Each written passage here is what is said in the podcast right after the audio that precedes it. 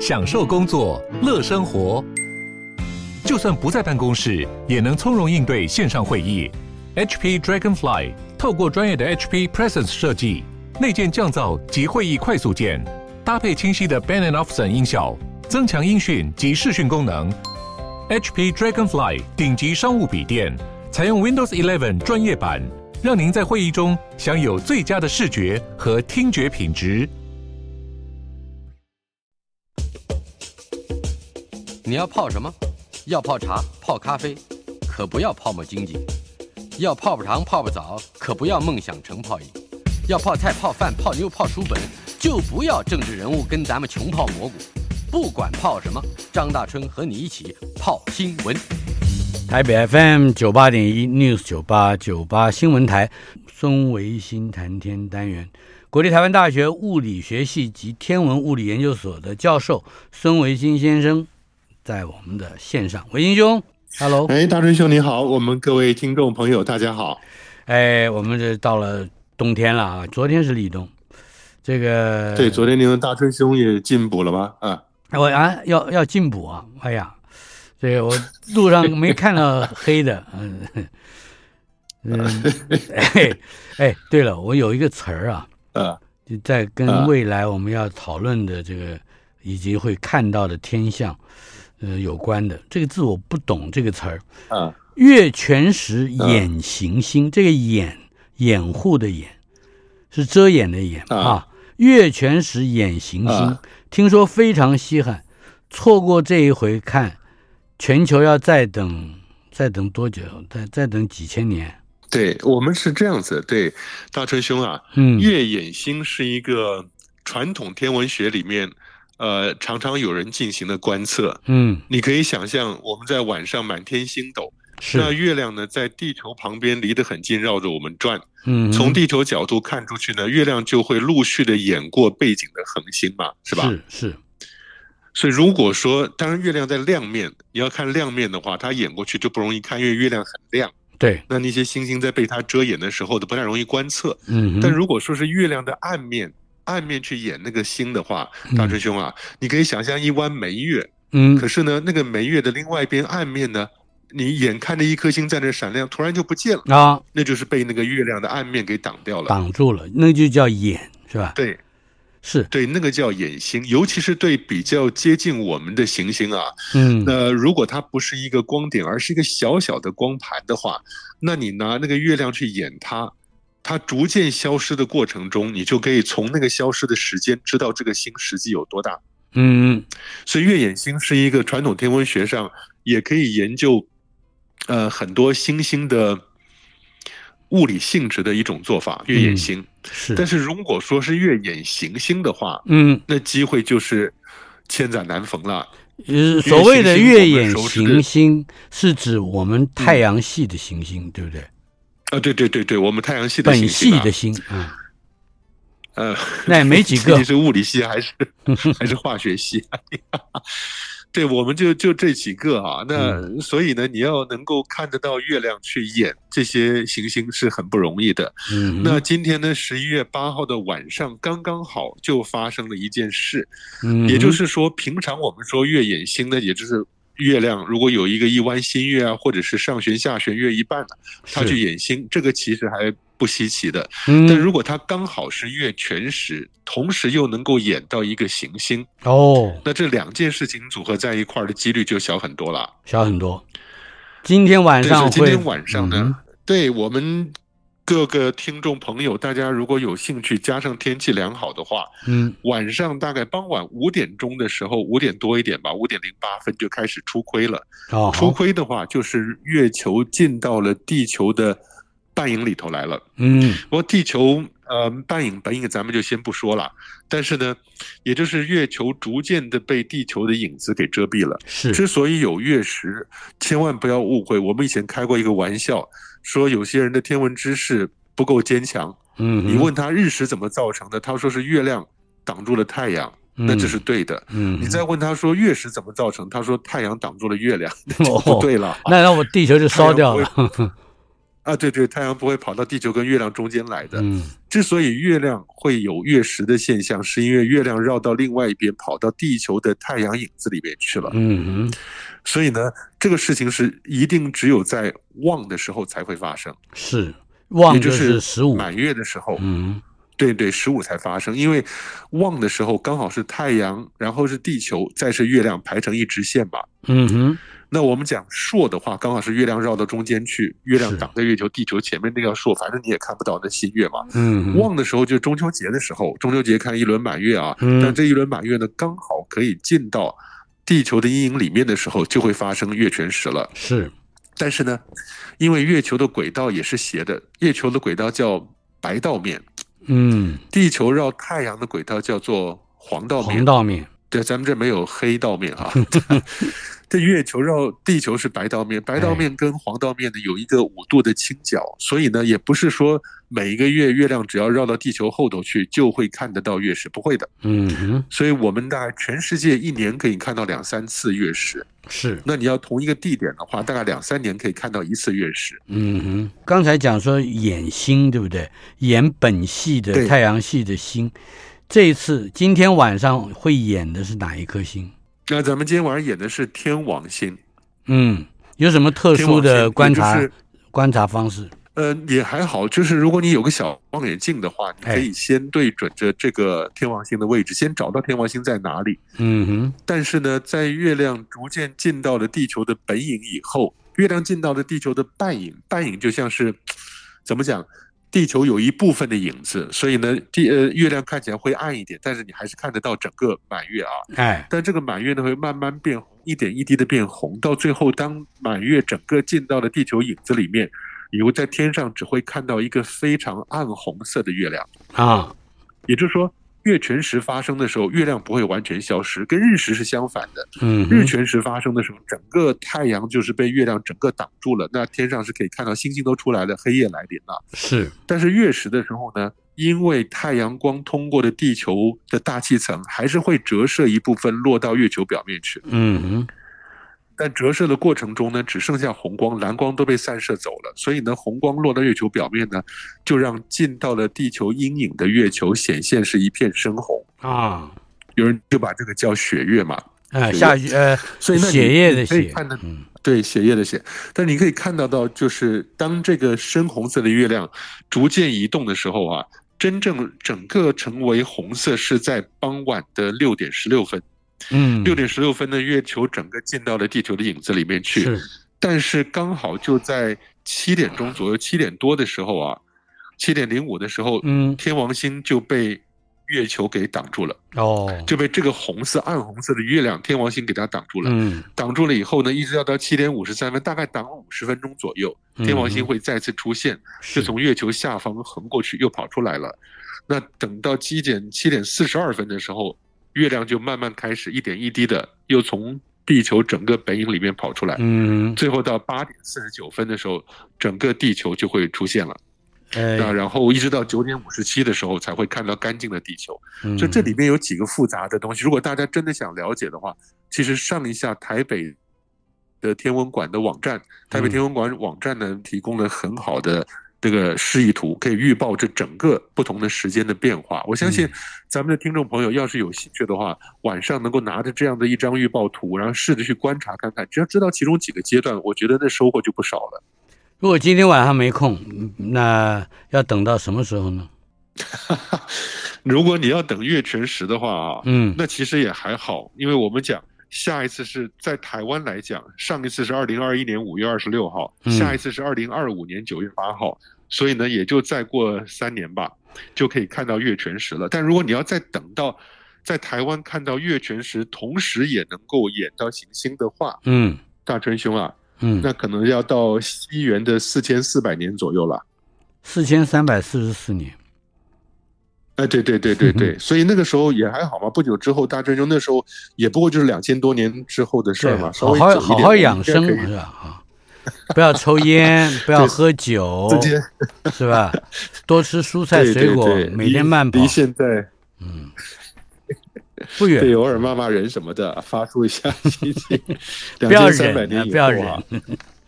好，这是我们、呃、对对对对，嗯、上一回，哎，对，上一回是一千五百八十年的时候，一千一五八零年的还是克卜勒那个年代的。他这就是说，月全食和月掩行星同时发生，上一次是一五八零年七月二十六，下一次要等到四千三百四十四年八月八号，哎，还是父亲节，所以大家好好活着吧。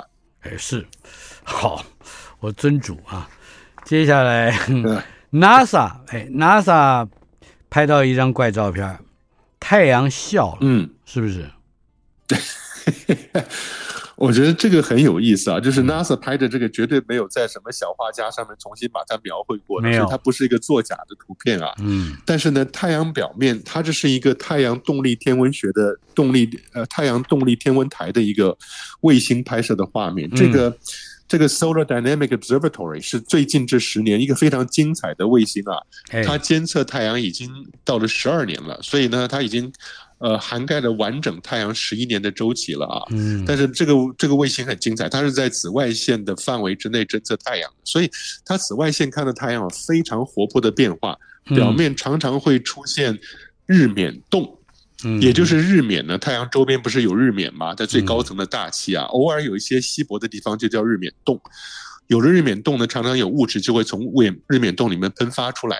但是呢，它在这一个日冕洞的图像里面，给日冕洞加的添加的假色颜色是深色的，那太阳其他地方颜色是浅色的。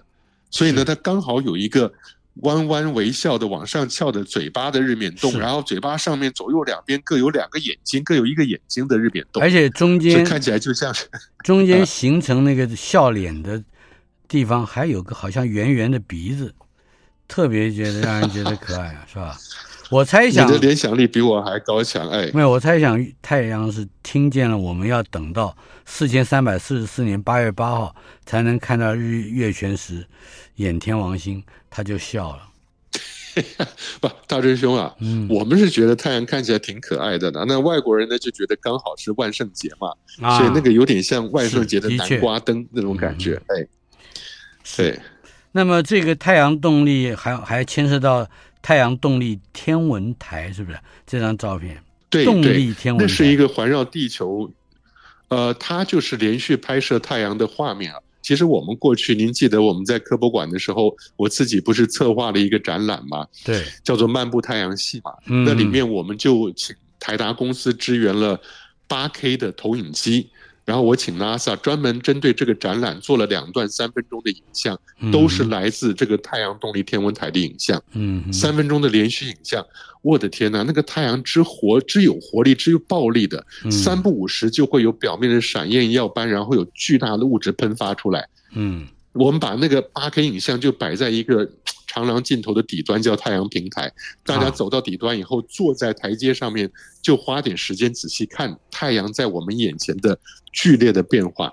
我觉得那个好精彩。这是太阳动力天文台在过去十年里面带给我们对太阳全新的认识。嗯，它跟我们可见光所看到现在天上何许可爱的太阳杯杯吗，一点都不一样。嗯，而且跟那个笑脸尤其不一样，是吧？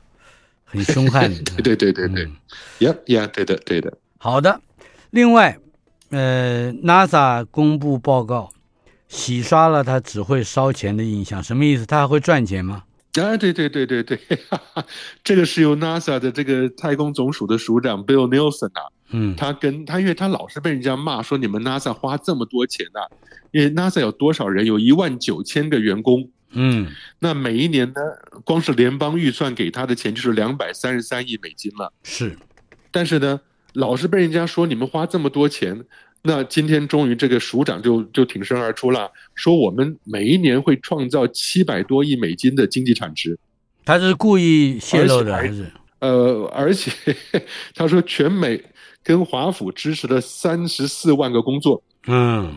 大春兄，我不知道这个话是讲在美国的其中选举之前，嗯，which is today，今天要要给政府加点那个那个薪火柴火的啊。但是呢，NASA 出来讲这样的话，我也觉得很好奇，因为 NASA 其实在全球不用说美国了，全球各地都有非常正面的评价，都认为它是代表全人类在做宇宙太空神秘探索的一个机构。为什么你还要回头来强调说，我还会帮你赚钱，不是只有花钱？是对 NASA 即使都赔钱，我相信大家也都能接受，我们这都花钱嘛。嗯、那像请问以前的李远哲院长不就说吗？我们的这这是做研究是花大钱的，不是赚大钱的事情嘛。嗯，那你只要花大钱产生出来的结果，未来大家都能够均分。得到那个后来经济产值，谁管你说你到底能算多少呢？但是我觉得大春兄啊，这个 Bill Nelson 新的太空总署署长，他的政治性格还蛮强的。是，他又是什么参议员、众议员，又是律师的。嗯，为什么能够来当 NASA 的署长？就是因为很早很早以前，他曾经上过一次太空，在太空梭里面担任过一次 Mission Specialist 任务特别任务的专家。是任务专家科学家上去做过一次实验。所以下来以后，他就有了太空经历啦。嗯，所以经过了各种各样的政治履历以后，那后来被拜登找过来当 NASA 的署长。所以你看看到看得到他的发言，很多时候是跟科学、跟太空没有直接的关系的，多半都是在抵挡舆论的炮火的。对，我特别注意到有一段，他提到这个嗯，太空发展啊，研究啊。还能够组这个预知森林大火的可能性，这森林大火正是美国这两年彻底的痛啊！哎，他就找到了这个题目，嗯、认为太空站进行的医药研究，为农业可以计算土壤的湿度，还利用卫星找出可以酿酿成森林大火的树木，这这但看起来都是非常热的、有效的话题。对，大春兄啊，我觉得他讲这个当然有道理。NASA 其实做很多预防性的研究，那那些研究有了成果以后，就让灾难不至于发生。嗯、但是呢，是说老实话，我觉得人类最悲惨的一件事就是他没有没有前知跟后知，没有能够比较的过程。嗯，也就是你做了好事，灾难没有发生，但别人反而觉得你这人是没有能力的，没有能力的。嗯我没做什么，反而是你让灾难发生啊！对对，你在你让灾难发生了以后，你努力去救灾，别人看在眼里就觉得你能力好的不得了了。嗯哼，是的，像这在我们的地球上，上几十年前就不断的有人说看到了 UFO，看到了外星什么的。NASA 到现在突然之间成立了第一个优福小组，来研究不明的空中现象。这个话题有意思，您谈一谈吧。对好好好，不过我觉得 NASA 首先要做的一件事情啊，他就要把优浮 UFO 这件事情先甩掉。嗯，所以他给不明飞行 unidentified 不明飞行物这个名词呢，另外给了一个新的名词，叫做不明飞行现象。嗯，不明空中现象叫 UAP。所以大家能够看到 UAP 呢？嗯，啊、呃，对。是，也是 unidentified，U 就是 unidentified 不明的，嗯，然后 aerial aerial 就是空中漂浮的，嗯，所以 phenomenon P 是 phenomenon 嘛，然后 UAP，嗯，我觉得这样也好，因为它不见得是一个物体，它可能就是一个现象，嗯，UAP，那也就是因为我想这么多年来，呃，无论是民间呢、啊、或者军方啊，记录到了很多这些不明的空中现象，嗯，那总要有人能够挺身而出吧，把它会整一下，所以到最后呢，NASA。就把十六个成员的小组成立起来了，嗯，然后把民间跟商业跟军事所收集到的资料呢，那那然后来来来会整，但是军方的资料其实还是国防部自己在独立调查的。啊，但是 NASA 所做的是跟国防部平行在做的，把。过去所累积起来的这些东西呢，能够做一个调查。我过去所看到的一个统计啊，大春兄，哎，从四零年代大家开始认真记录不明飞行物现象的时候啊，嗯哼，到今天到九零年代为止，大概百分之九十四都找到了自然原因。哦，所以有百分之六还没有找到自然原因。但是你不能把百分之六全部归类给外星人的飞碟。嗯哼，所以。这是为什么？我想 NASA 本来也就应该来做这件事情，因为民间已经有这么多怀疑跟挑战了啊！你当然，如果 NASA 有公信力的来做，要不然的话，你老是在电影上面看到，连美国总统都不知道，一直到外星人来攻以后，美国的这些国家安全顾问才带他进到地下室，看到说我们早就抓了外星人了，是吧？嗯，这电影里面都是这样的嘛，是吧？对呀，对呀。哎，这十六个人组成的研究团队。据说行事低调，他们的调查也也着重在非机密的目击之目击事件。那么看起来好像也不会发生什么，不会有什么突破性的发现嘛，对不对？如果是机密性的目击事件，是不是会我们会比较有兴趣一点？大师兄，你说的十六个人是不是也像我们一样十六比零，然后确定是没有没有事儿？是不是？我到时候看嘛。我觉得这些人如果他是，我觉得这个名单呢、啊，其实是可以。公布的，但说老实话，大真兄啊，嗯，如果今天你是一个正儿八经的科学家的话，你觉得如果你被找进去这十六个，你觉得呃义不容辞，反正我的科学对于纠正非科学伪科学现象有责任的话，你被找进去了，但你觉得你会跟家人亲戚朋友讲这件事情吗？呃，我是一个不正经的科学家，没有，他是说明年就二零二三年就会有一个。嗯，报告要出炉了，这个报告，但是呢，我就不知道，因为他这十六个人呢，可能并不会对外公布。如果他给报告同时公布十六个人的话，嗯，我相信这个报告的他的那个可信性就会高很多了。嗯，但是我觉得这是一个至少是一个正面的进展了，否则你无论是在我们的科幻小说上，或者是电视电影上，Netflix 上面，一天到晚看到这些外星人的。图像什么的，看的真的是很令人呃呃不知道该怎么说，痛心跟愤慨吧。大春兄啊，嗯，我只讲一件事情，就是那个外星人，你现在所看到的那些支持外星人出现、存在、掉在地球上被我们解剖的那些外星人，长得都跟我们很像。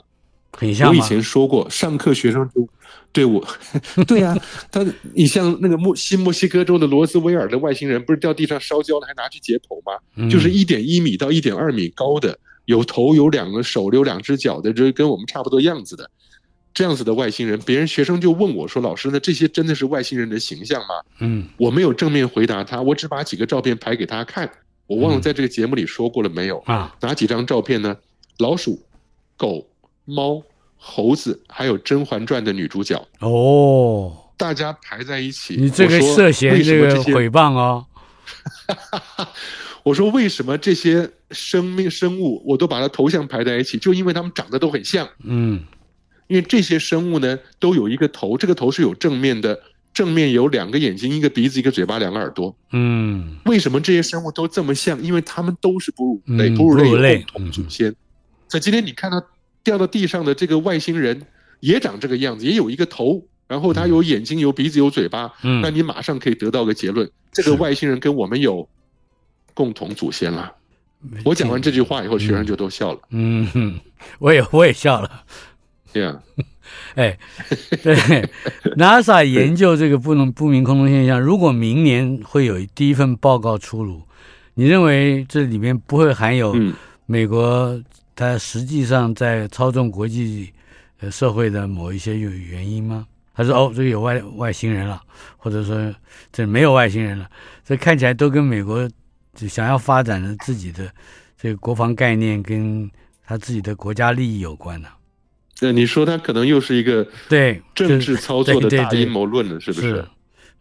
是没有，我倒觉得是看这个委员会的组成了。因为说老实话，科学这一行如果真要往前迈进的话，大家是要秉着良心说话嘛，不能来搞个什么十六比零投票选择啊，完全正确的啊。但是呢，我会觉得，那如果这里面不是说地球上已经存在的科技，也就是说，如果是别的国家新发展的科技，而你美国人不知道，那你看得到这个现象，无法理解，嗯，那你想办法调查以后。啊，有一点 clue，有点线索的，那还不错。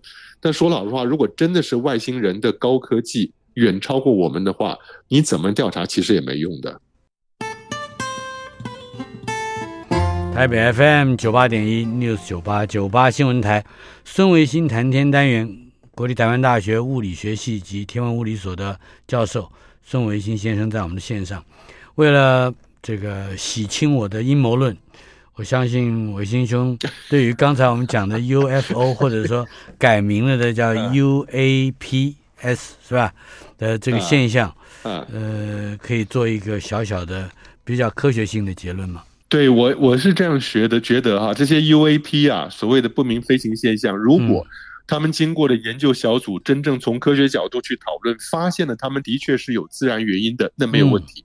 有些可能就是自然现象，像我们以前以前说的明亮的金星啊，或者是龙鸾潭起飞的一串白露丝啊，或者是某一个一级火箭掉下来，擎天神、大力神火箭掉下来一级火箭，这些自然现象如果都找清楚、都排除掉以后，其他剩下来的，万一真的是外星人的高科技展现的话，嗯，说老实话，大军兄，当你没有这个科学，你根本无法理解它是什么东西。嗯，所以我其实不会抱太大希望的。就像如果说五百年前的人，他根本不知道宇宙里面的光不是走直线，光是走截线的，经过重力场旁边会转弯的。嗯，那所以五百年前的人看到光转弯这个现象，他怎么会说他他会说什么？他说这是外星人的科技了。根本就是不能理解的，他完全不能理解的东西。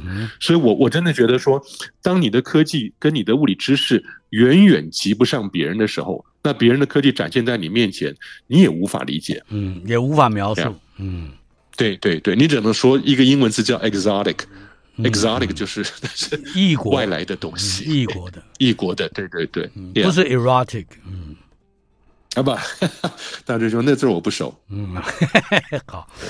马斯克手 啊，马斯克送星舰上轨道，呃，他这个马斯克这件事情，就是呃，这个 SpaceX 目标好像是在十二月要第一次发射 Starship。OK，大追兄啊，嗯，我觉得马斯克最近这一阵子的争议太多了啊，所以我们在节目里谈马斯克呢，嗯、咱们事先声明就谈科技发展了，跟科技有关的，嗯、是。他对什么两岸的是表述啊，他怎么样去关掉 Twitter，怎么样去裁员的，咱们就不说了啊，嗯，不支持他的什么政治立场。但是马斯克这件事情，我觉得他也够可怜的，嗯，因为说老实话，你记不记得我们说的，NASA 如果要让马斯克发射的前提是 SLS。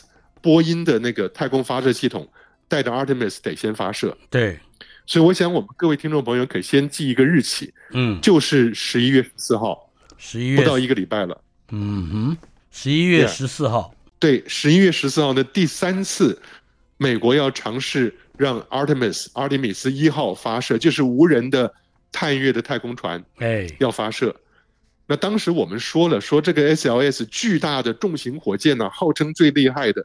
如果还没有发射，让马斯克花了短短时间就研发出来的星舰先发射的话，哎，那多丢脸，是不是？嗯，所以你可以想象，十一月十四号以前绝对不能发射。嗯，但是马斯克已经得标，标到了阿提米斯登陆月球的登陆艇。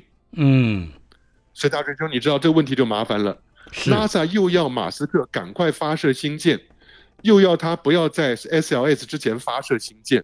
嗯，所以现在 NASA 做孤注一掷嘛，假设十一月十四号能成功，嗯，Artemis One 出发了，十二月的时候就要看到马斯克赶快把星舰的发射做好成功的测试。嗯哼，不过我想我们在这边先讲一下啊，是马斯克所做的星舰 Starship，它的目的是发射到月球旁边去。嗯，但是呢，那你说跟波音的这个 SLS 把猎户座太空船发射到月球旁边去是什么概念？嗯，美国人是这样想的：你把 SLS 把猎户座太空船送到了月球旁边去，嗯，然后呢，马斯克的这个新建的登陆艇在那边等着，哦，你再从猎户座上转移到马斯克的新建登陆艇上，嗯哼，它再降落下去，落到月球表面，啊哈，然后在月球表面该做的研究、该该拍的照片弄完了以后。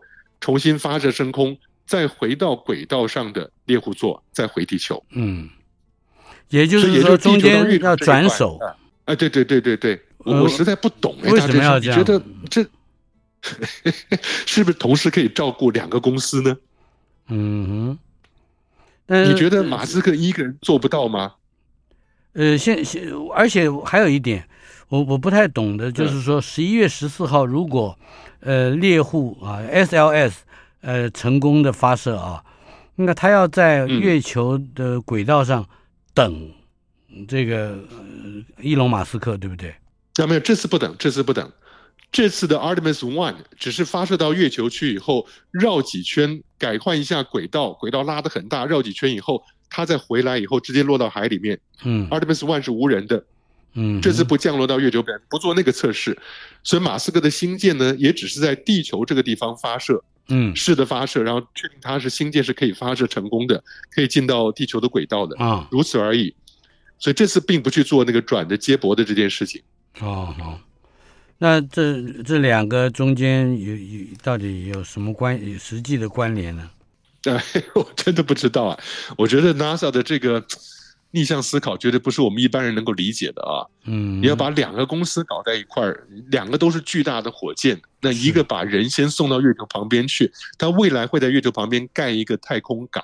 嗯，一个太空港叫 spaceport，一个一个 gateway，他把它叫做 lunar gateway，就是门户的意思。月球旁边盖一个门户，所以把人送过去以后，可能先到那个太空港去，那然后马斯克的接驳车呢，可以从那个太空港把人送下去，是这样子。嗯，好，对，但是这个很复杂，以后有有机会我们花点时间来说好了。那整个月球的太空港的那个轨道设计，又是一个全新的概念，很刺激的。以后有机会我们再来说。那我们现在接下来要说的是猎鹰重型火箭又起飞了，第四次了。嗯，而且还创了这个火箭直接飞到地球静止轨道的记录。谈一谈这个。对对对，大真兄，我们一般我们看到猎鹰九号，因为像我们自己的台湾的有一些卫星也是用猎鹰九号发射上去的嘛。是。但我们以前说过，猎鹰重型就是把三支猎鹰九号合并在一起。嗯哼。所以总共是二十七个引擎。嗯哼。对，那目前是在 SLS 还没发射之前，是地表最强大的火箭啊。那前面发射过三次，但是送了一些呃卫星到比较远的地方，因为它能力很强，所以一般地面附近低轨道一支猎鹰九号就够了，不需要猎鹰重型了。嗯，那这次呢，美国的太空军要把秘密的军事卫星送到地球同步卫星轨道上去。哦，那这个地球同步轨道是离地表三万六千公里的地方。嗯哼，离我们地球三万六千公里的地方的话，没有想到这个猎鹰重型火箭直接就是 就发射以后，直接把它送到那个轨道上去了。啊，以前的无论是美国啊、苏啊、中国大陆啊、欧洲什么的，他们要发射地球同步卫星轨道，因为很远嘛。嗯，那它在发射以后，在地球旁边先绕，一边绕呢，一边在远地点就发射个火箭，然后这圈越绕越大，越绕越大。到最后呢，一个大圈出去，然后进到了那个轨道。到那个轨道以后呢，再继续发射火箭，调整到那个轨道，很花时间的。那猎鹰重型火箭它自己足够 powerful，一次到位就直接就射到，直接出来就射到了那个轨道上去了。嗯哼，SpaceX 今年已经完成了五十次的轨道发射。对，它真的是蛮蛮有效率的，然后稳定性很高，而且，嗯，你刚刚谈到这个猎鹰重型九号啊，对，因为它发射的卫星发射的是又高又远，它旁边有两只，我们不是有三只猎鹰九号吗？对，旁边的两只还是发射以后两分钟分离了以后，又准确的回到地面，嗯，又可以再用，但是呢，中间那只呢就是因为脱离的时候已经太远了，所以就直接掉到海里面就没了。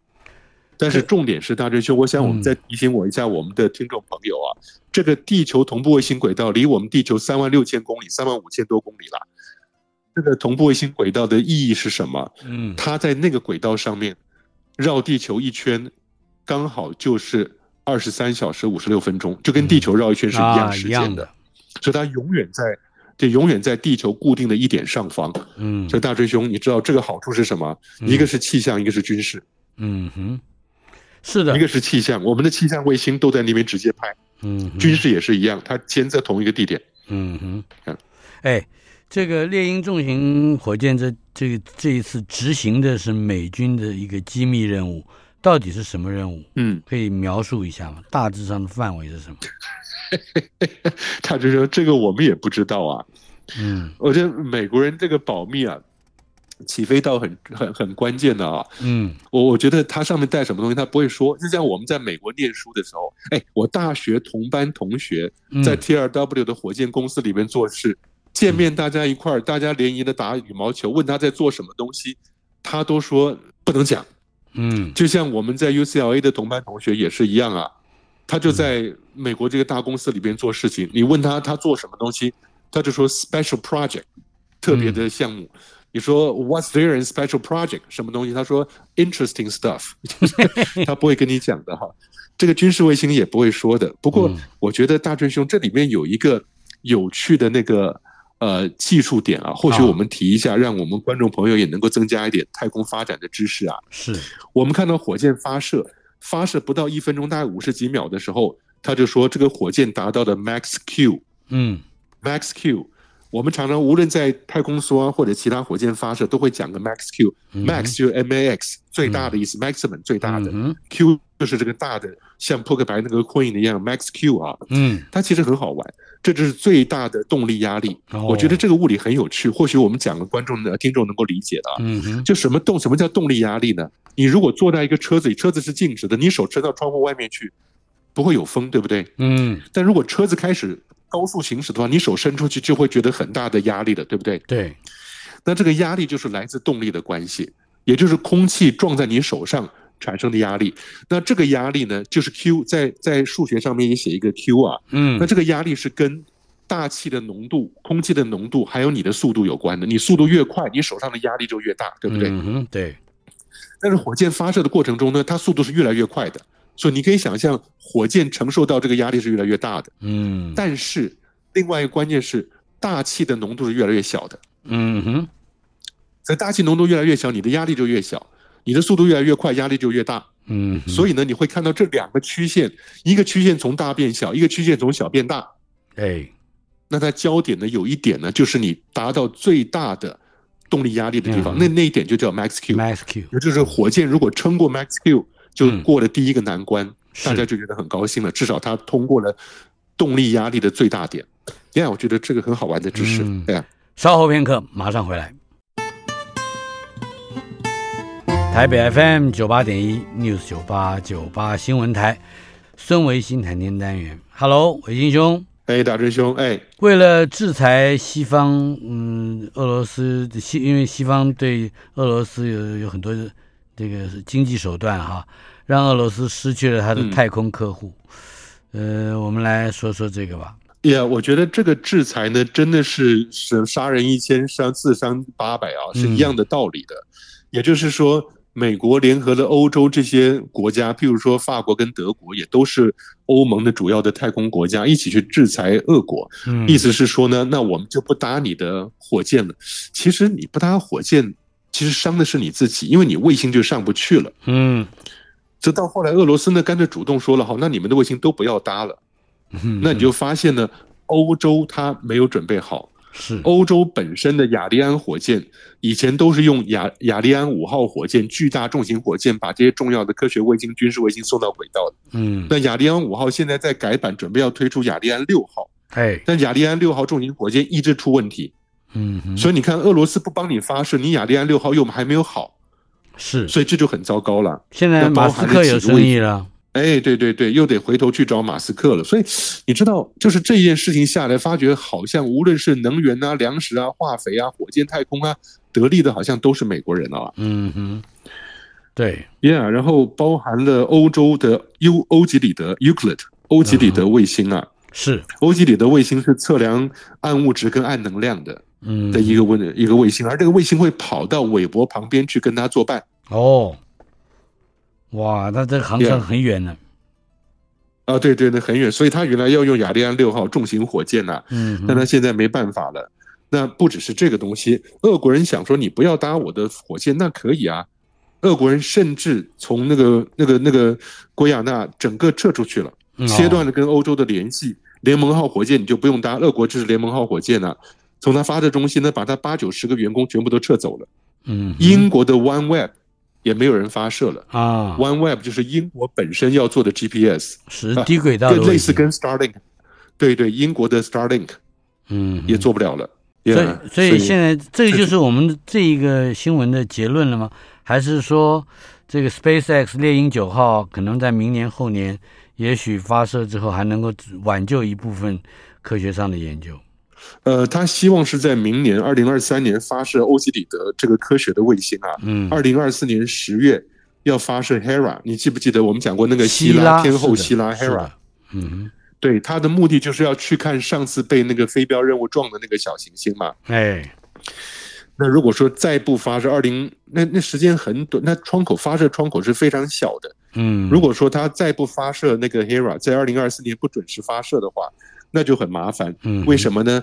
就是因为他错过了那个发射窗口了以后，他就再也要要再等要一一两年了。嗯，所以那等于这整个的从欧洲本身能够欧洲自己做到的火箭生意，因为亚利安六号没有好，全部都转给了美国了。哦，所以那个 DART 射标的那个 DART 任务也也会延宕，嗯、甚至可能就泡汤了，对不对？DART 的那个任务已经执行完了，但是当时欧洲本来要跟 DART 一起伴飞的那个希拉天后希拉 Hera 的任务呢，本来是因为没有钱嘛，说就隔两年再发射以后去看它撞的结果。那现在就担心连隔两年都走不了，嗯，所以他现在赶快。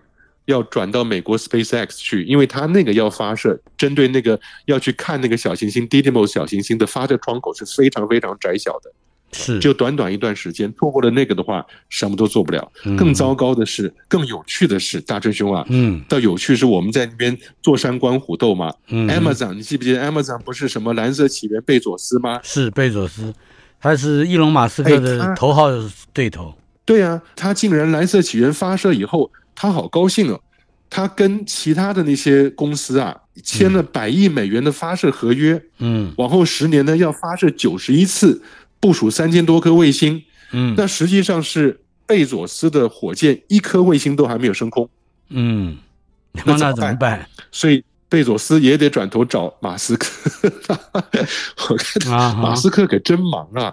马斯克无论是国外的、欧洲的，然后哪里的，连英国的，嗯、甚至现在连自己美国的对头都要转过头来低声下气找马斯克了。嗯哼，马斯克跟贝佐斯，而且还要经常互呛的，不是吗？啊，对啊，对啊。但是贝佐斯也要看到形势比人强，面对现实吧。嗯、他如果在二零二六年之前没有把他这一系列叫做 Kuiper 科伊伯卫星计划的一半卫星发射上去。嗯二零二九年再发射另外一半，那他的那个许可证、授权许可证就没了。嗯、没的话，他不知道要赔多少钱。是，所以，所以他现在要回头来找他的敌人，呃，请求帮忙了。哎，对对对，那你这当初不是马斯克跟贝佐斯，贝佐斯骂来骂去的，嗯，然后还去告状告他吗？让 NASA 不能把那个登月任务给他嘛，对不对？是。马斯克还说，马斯克那时候说了，嗯，你说，你说，哎，如果告状能进入太空轨道的话。贝佐斯现在应该在冥王星，我觉得真的很损啊！嗯、这些这些人，哎哎，对了，对啊、大陆的太空站三舱合一，梦天、问天和天河核心舱是吧？